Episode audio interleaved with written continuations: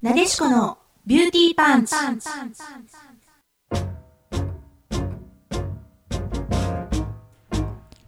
皆さんこんばんは。ここ、インターネットラジオ、レディクロの神戸スタジオからワールドワイドに配信。私、神戸元町美顔美肌エステビューティーサロンなでしこのオーナーエステティシャンの清水正樹とあなたのモデルを作るスタイリスト、エミや洋服店店長エミ深也が、美容、ビジネスファッションなどなど、身近な知りたいをお届けする、聞けばとっても元気が出る、運気も良くなる番組です。どうぞ最後までお聞きくださいね。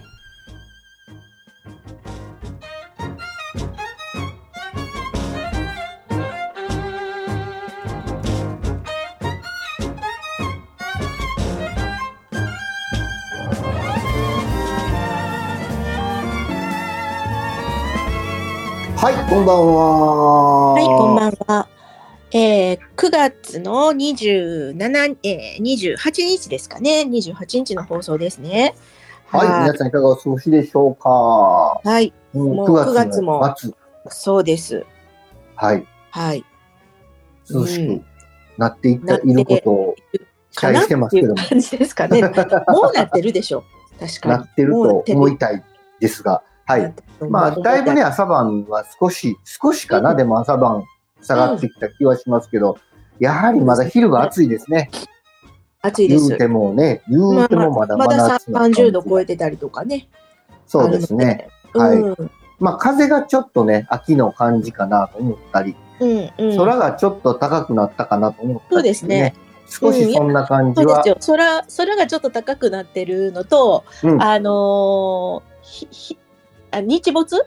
日うんうん日が沈むのがね、やっぱり暗くなってくるの、ちょっと早く、暗くなるのが早いですよね。早くなってきはいます。ね。日照時間が短くなってますね、うん全体にね。うん。まあ、いよいよ秋が到来して涼しくなってくれるのを、まあね、涼しくなりだしたらまた一気に寒くなっていくんでしょうけども、はい。まあ、いい時期なんでね、えーそう楽しんですよでいきたいと思います。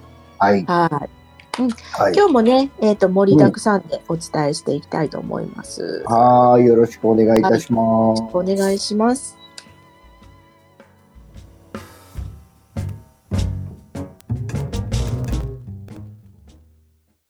ちょっとちょっと。ここだけの話にしとってな。まさきがお伝えするビューティーパンチな情報。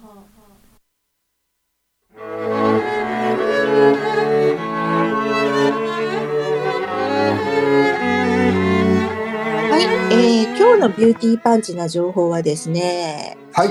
まあ、ちょっと秋になってくるとね、あ美容のはい今日は話をね、しようと思ってるんですけども、はい。秋になってくると、ちょっと気になることをお伝えしたにないること。お。気になることですね。気になること。はあのーまあ、お肌で言うと、うん。乾燥なんですけども、うん。あの、うん、年齢もあるのかな？頭皮気になりません？髪と、髪の毛とか頭皮とか。ああの、こう、夏が終わって、うんうんうん。こう、秋がね、こうやってくるタイミングって、そんは。ないことないですかね。あのーやっぱり、えーこう、秋が、夏が終わると、うんはい夏ってね、紫外線が強いわけで、で、秋になってくると、例えば、まあ、パサつきとか、抜け毛とか、はい。そういったものがね、うんえーこう顕著に現れるなるほど。って言われます。お肌もそうなんですけどもね。はい。で、はいえー私もそうなんですけど、私なんかは髪の毛ね、あの、は白髪なんですよね。うんうんうんうんうん白髪がすごく多いんですよ。で、はい。あのーあとやっぱり毛がね、こうなんていうのかな、えーうん細細くなってくるうんうんうんうんうんうん。なるほど。それは思いますね。思いますよね。年とともにね。うん。で、白髪って意外と強いですよね。毛としては硬い強い毛ですもんね。うんうんはいなかなかその黒い毛が細くなって白髪が強いから白髪だけぴょんこんと立ってたりねするんですよ僕らもね。はい、はい。うんうんうんで。すよね。えーで、はい今日はですね、髪にね、まつわるお話をしようかはないと思おってます。願いします。ははいい。えーこれね、あの、嘘か本当か、はい見極めてみてください。はいまずですね、海藻を食べるとわかめとか昆布で、うんうんうんうん。髪が黒くなる。って本当ですか？っていうこと言いますね、それね。はい。はい。エミさんどっちだと思います？なると思います。はい。はい答えはね、嘘だそうです。あそうですか。はい。あの、都市伝説なんですね、それ。ただ、まあ、あわかめや昆布などの海藻は類には、頭皮のね、成長に欠かせない亜鉛や鉄分などのミネラルが豊富にね、含まれているので、髪に、えのよってはね、良い、もちろんいい成分なんですよ。うんはいはい。で、髪にとってはいい成分。髪、もちろん髪にとってはいい成分なんですけども、だけど黒くはならない。そうです。海藻を食べると髪の毛が黒くなるっていう、えうん。なんかこう、医学的なね、根拠っていうのはないそうです。あ、ないんですか？うん。だからうん、海藻を食べると髪が黒くなるわけではないみみたいですなね。い。はいえー、はい。なるほどでえ。ー勉強になりまあす。とですね、は いはい。はいえー白髪を抜くとはい。白髪が増える。ああ。そ私ね、れはない、よくね、ない、ないと思いますけどね。あのーあ、な、嘘だと思います。私ね、うんあのー白髪が出始めた頃ね、今もう、はいもうそのぬ抜いてたらもう落ち着かないから抜いてませんけど、はい一。時ね、あの、前のところだけね、抜いてたんですよ。めっちゃ抜いてたんですよ、はい白髪。はいはいはい。はい。そしたらね、あのーそこがなんか円形脱毛みたいになりましたね。生えてこなくなって逆に。あってこなくなっちゃいました。はいはいはい。えー薄くなった。はい。で、えー白髪を抜くと白髪が増える。ね、エミさん、うん嘘っていうことなんですが、うんうんはい、正解です。えー嘘ですね。ははいい。はい。医学的な根拠がやっぱり分かってないそうなんですが、はい。えー毛根、私のようにね、あのーなんかこう、だ円形脱毛みたいになっちゃった。毛根にダメージを与えることはい。になるだけみたいですね。うんうん。だから、私のように毛が生えて、生えてこなくなってくる可能性があるので、抜かないようにしましょう。抜かない方がいいです。でも、あの白髪ましょう。抜くとしあの白髪増えるでっていうのはうん。ないそうですね。うんうんうんうん。はい。で、あとですね、えーはいブラッシングですよね。こう、うんブラシで解く。ね。はいよく、シャンプーする前とか、ねうんうんうん。いいですよとかって言いますが、えーはいブラッシングは髪のね、ためにいいか、うん。いい、本当か嘘か、どっちでしょう？い。いと、いいと思いますけど。はい。はい。えみさんうん正解でございます。はい。ははいい。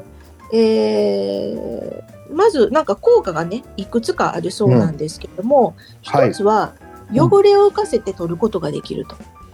なるほど。はい。うんであとは適度なね、えーこうブラッシングをするともちろん頭皮を刺激して血行を促すこともできますと。うんうんうん。うんはい。えー、ツヤをね出したい髪の毛にねツヤを出したい場合はイノシシとかねノシシ。はい。うん、動物素材のねブラシが向いてるそうです。あ、イノシシの毛ですか？おお。はい。ブラッシングの際には強く頭皮をこすって傷つけないようにねしないといけませんけれども、はい。私もあのブラシはね、えー動物のブラシじゃないんですけどね、はいあの鉱石がそのブラシのところですねまあ言ったら毛のブラシの毛って言ったらあれなんですけど、うんうんあのそんな細かい毛じゃないんですけどねあの、はいブラシのところに鉱石が練り込んでるブラシをねはい。あの使ってます。エステサロンとかで1000倍のね、メーカーさうんうんうんんで、まあ、仕入れてるものを自分でも使ってるんですけどね。で、はいそれ鉱石が入ってて、ホルミシス効果で、まあうん血行が良くなるとか、あとねなる、ほど。本当にね、なんかこう、引き上がる？多少ね、ね引き上がるっていう、血行が良くなって引き上がるっていう効果のね、ブラシを使ってます。はい。あの、やっぱりブラッシングはいいいいんでね、適度にブラッシング、お風呂に入る前とか、ね、もちろん身支度するときとかっていうのはブラッシングがいいそうです。はいはい。で、えー、もう一つですね。えーはい白髪染めはうん髪の毛が頭皮に良くない。うんおお。まあ、頭皮には良くなさそうですよね。はい。うん。あの、染めるとき痛みます。基本的にうんうんうんうん。だから良くないね。んじゃないですか？はい。はい。はい。はい。はい。エミさん正解でございます。はい、えー白髪染めは刺激が強いので、うん。あのーやっぱりヒリヒリしたりとかね、あの、抜け毛に逆につながる可能性があるそうです。で、えーまあ、自分でされる方もね、多いかもしれませんけれども、はい。そういう美容師さんとかにね、相談してみるのもいいかなと思います。私もね、あの、もう、なんていうのかな、白髪染めというか、はい。あの、白髪染め、まあ、白髪、うん、白髪染めは最近っていうかね、あの、白髪染めじゃないんですけど、多分ね、17歳ぐらいの頃から髪の毛ずっと染めてます。うんうんうん。いろんな色ですね。いろんな、今ちょっとピンク色になってるんですけどね、はい。はいもうブリーチして、ブリーチして染めるみたいな感じでね。で、あのーうん。でも、やっぱり美容師さんでプロにお願いすると、この頭皮にね、つかないように、頭皮につかないように、まあ、微妙に1ミリとかうんずらしてね、これやっぱりプロの技なんでしょうね。はいえっ、と、当たらないようにね、やっぱり染めてくれるので、私自分ではね、やっぱり染めないようにしてますね。なるほどうん。毛染めのあの、ね、液自体もいいもの使ってますもんね。はい、あのやっぱり違いますよね。その辺で売ってるような箱に入ったやつとはだいぶ違うものを使ってあります。そうですね。まあ、その分お値段ももちろん高いんです。そうですよ。はい。トリートメントしていただいたりとかね、はい。やっぱりケアが、まあ、私はプロに任せてるんですけども、うん。あ頭皮には良くないですね。髪の毛や頭皮にもやっぱり良くないとは思いますけど。と白髪、染めしてたんですけど、うんもう、かれこれどれぐらいだろう？半年、もうちょっとかな？やめまして。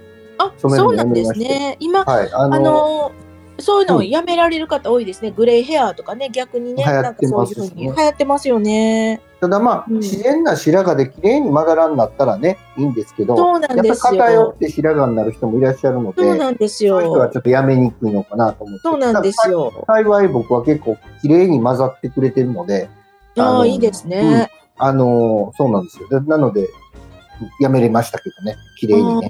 なるほど。はいはいはいただまあ、白髪が入ってくると、あんまり伸ばすとね、汚くなるので、そうなんです。そうなんです。ある程度短めに維持しないといかんのでね、結構散髪の頻度は上がってますけど。そうはい。なんですよね。はい。はい。で、うんえーこれいかがですかね。髪の毛が、髪の毛ね、シャンシャンプーした後、シャンプーというか、洗った後ですね。髪の毛が濡れたまま寝ると、頭皮がかびる。ああ、乾かせって言いますよね。はい。髪の毛は、あの、濡れたまま寝るな。臭くなるよ、絶対ね。はい。はい。はい。はい。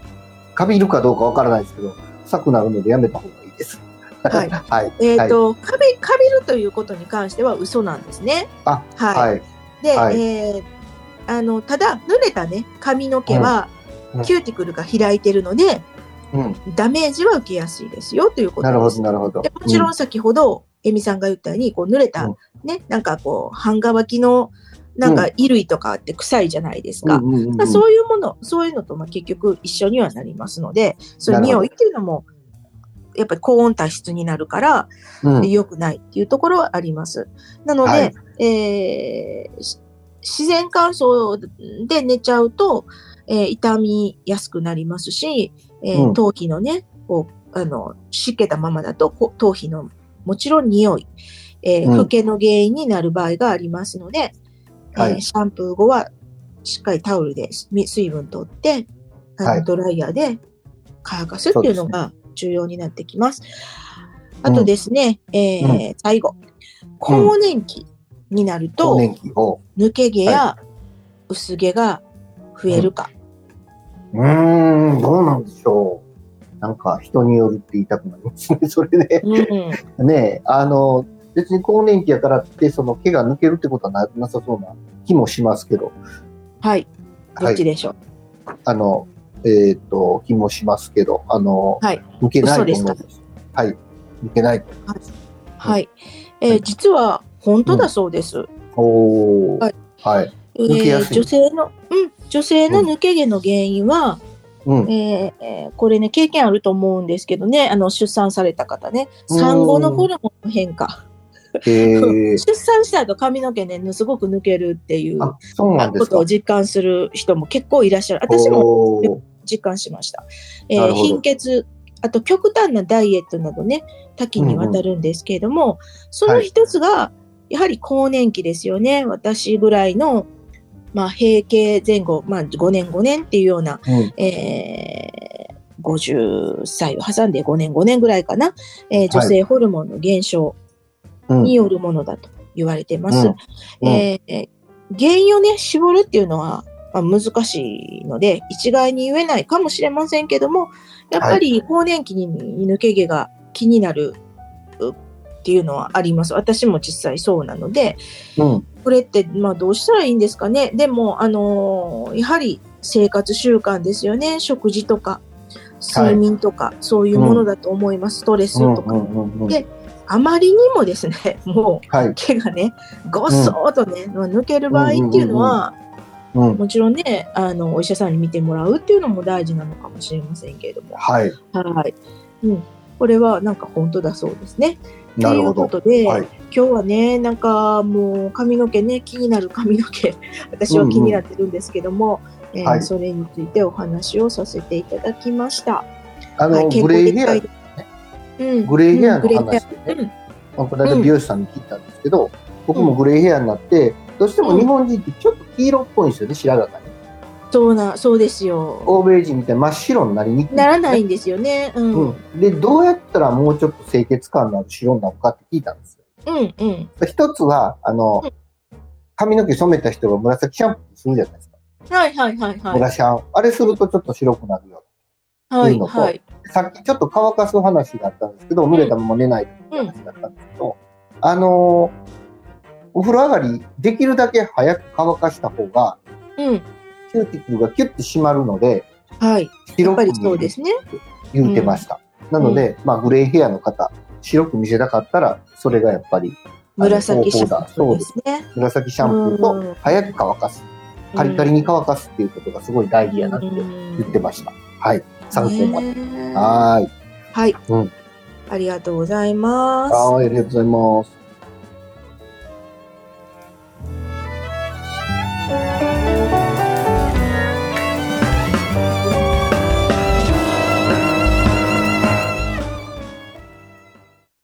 深夜のしゃべくりセブンセブンセブンセブンセブン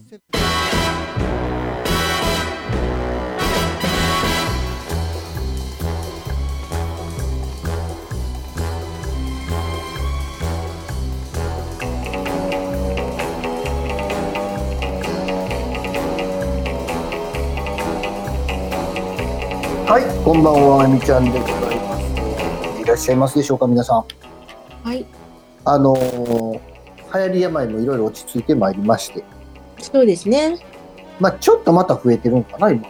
なんかそんなこと聞きますけど、あ、もうあんまりいるみたいですね。数字として出てこないんで、あんまりよくわからないうんですすけど、。そうですただね。あのーやっぱりいろんな集まりごと、結婚式とかね、増えてます。うん、で、まあ結婚式のまたね、今時期なので、ちょうど9月、はい10月というのは、うん、えー結婚式シーズンの結婚式の、えー NG の着こなしみたいなお話をちょっとしとくかなと思います。はい。ではい行かれる方ちょっと興味があるんじゃないでしょうか。うん。というわけで、えっと、結婚式っていうの、これ、あの、最新版っていうことでね、令和5年版みたいな形でお話していきたいと思います。これもね、やっぱり時代とともに少しずつは変化していくので、で、はいどんどんどんどんと昔に比べてルールは緩くなっているところがあるんですけど、うん今日お話しするのはちょっと厳しめ。まあ、ここれぐらいやっとったら、あどこ行っても大丈夫っていうレベルのお話をしていきたいと思います。で、はい。まずね、アイテム別 NG っていうところで、まずはまあ大体男性の方スーツ着ていかれると思います。まあなかなかジャケパンではいかないと思うんでね。そうですね。スーツはい。着ていかれると思います。うんそのスーツのセレクトなんですけど、まはいずダメなものを言うとくと、白のスーツね。絶対ダメなのは白のスーツ。はい。これは女性も共通ですよね。うん白の、白のドレス着ていくと、うんうん、そうね。もう完全に、あの、新郎新婦に喧嘩売ってる感じなので、うんうん はいあの、なんかあの、ドラマ、映画でやってましたね。これ、えっと、うんうん神戸を舞台にした中谷美紀が白のドレス着て結婚式に行くっていうね。阪急電車ですよね。あ阪急電車で。でしたね。宝塚でしたね、あれ舞台ねはい。はい。そんなやつがありましたけど、白は絶対やめてください。うんこれ主役の色ですのでね。はいうんそして次、派手な色。まあ女性の方は結構ね、あの、白以外のあの、そこそこ派手なものを着ていってもらっても大丈夫ですけど、あんまり奇抜なものはやめましょうっていうことですね。うんうんで、男性は特にあまり、えー、ライトグレーのスーツであるとか、ベージュのスーツであるとか、そういったものは、あまあ赤とか黄色は着ていかないと思いますけど、そういったものとかっていうのはやっぱりね、えー主役を引き立てるのが、えー参列者、参加者のあの役割ですので、ホストに徹してあまりこう派手なものは着ない。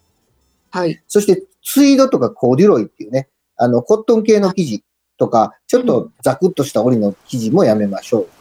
はい。これ、あの、カジュアル感出ちゃうので、えーフォーマル感が消えるのでね、えーうんやめましょうですね。はい。そして、パンツの裾口なんですが、はい。これはまあ、最近そこまで言わないですけど、できれば、えーダブルの裾口は避けてください。ダブルというのは何かというと、裾口を折り返したパンツね。はい折り返したパンツはやめてくださいといううん。です。できればシングルが理想的です。なるほど。はい。次、中に着るシャツですね。シャツは、はえーこれもいろいろありますが、一つ目、ボタンダウンシャツはダメです。はい。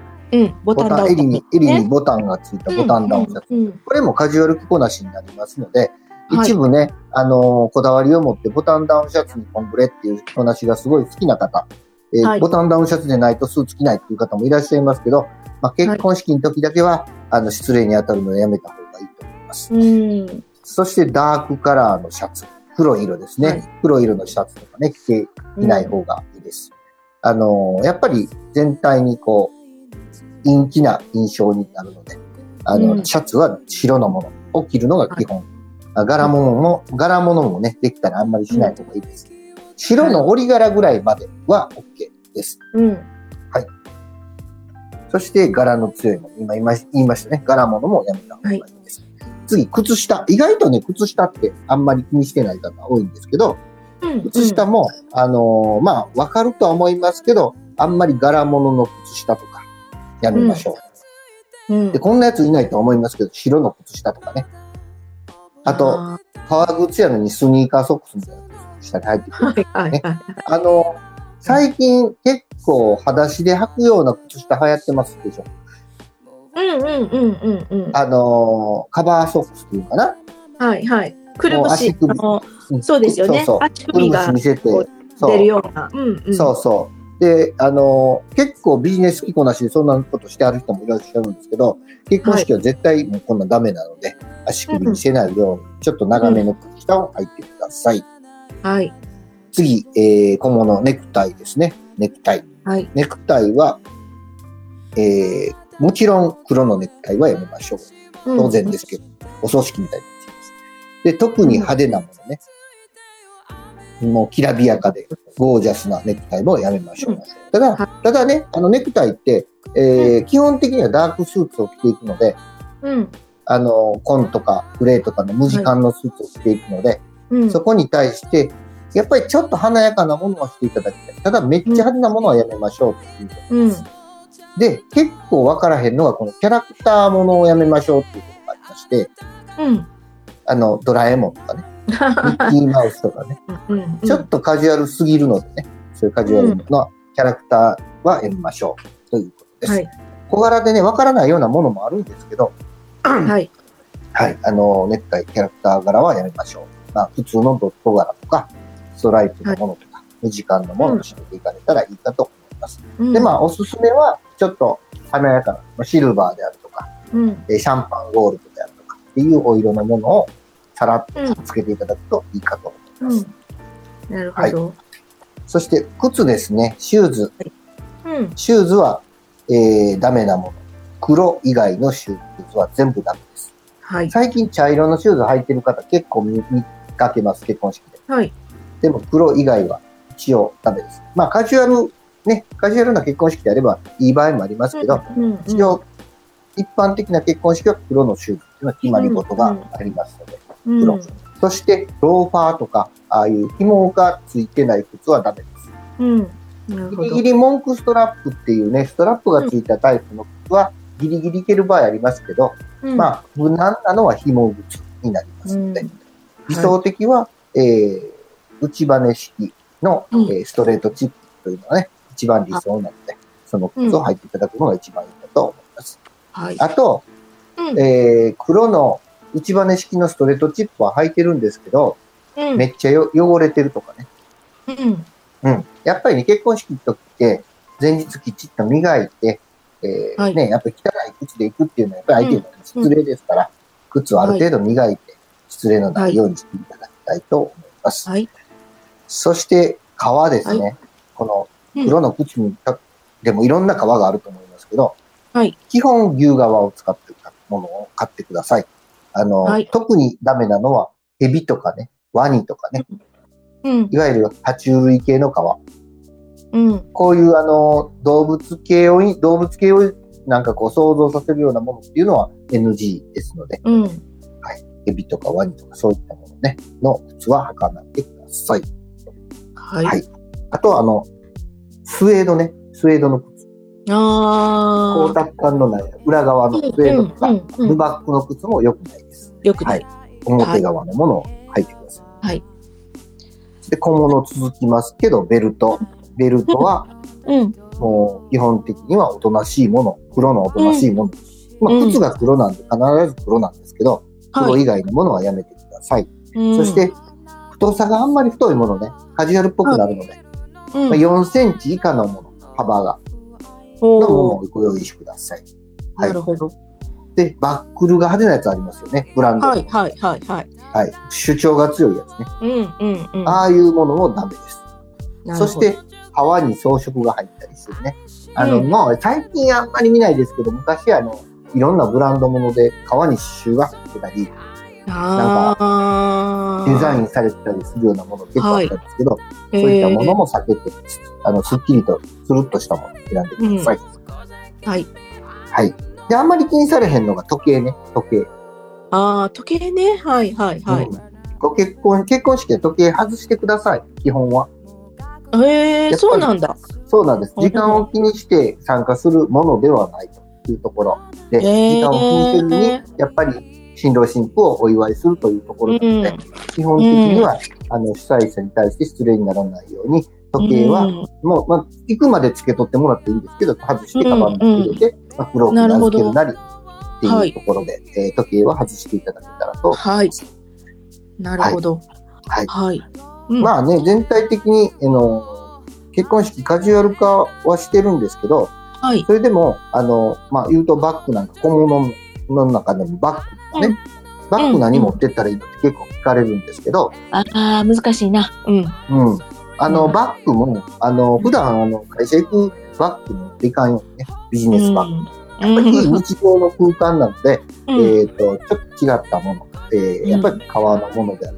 そして、できるだけ荷物は極力少なめにしていただくのが基本なので、まあ。ブロックに預けちゃうっていうのもありですけど、うん。まあう、ん。クラッチバッグぐらいのものに収まるようなものでしていただけたらと思います。まあ、リュックとかね、うんトートバッグとか絶対やめた方がいい。はい。はい、そんな感じです。うんうんはで、い。まあ、あのー結局その、ドレスコードって、そのうん場とかその人のとの関係とかがいろいろあるので、うん。まあ、うんあの、そのドレスコードをよく聞いてですね、えーうん。服装っていうのは選んでいただけたらと思います。うんなかなかこれが難しいとこあるんですけどね。で、ご困った場合は、今言った通りのことをしていただくと、絶対に恥はかかないので、この感じで言っていただけたらと思います。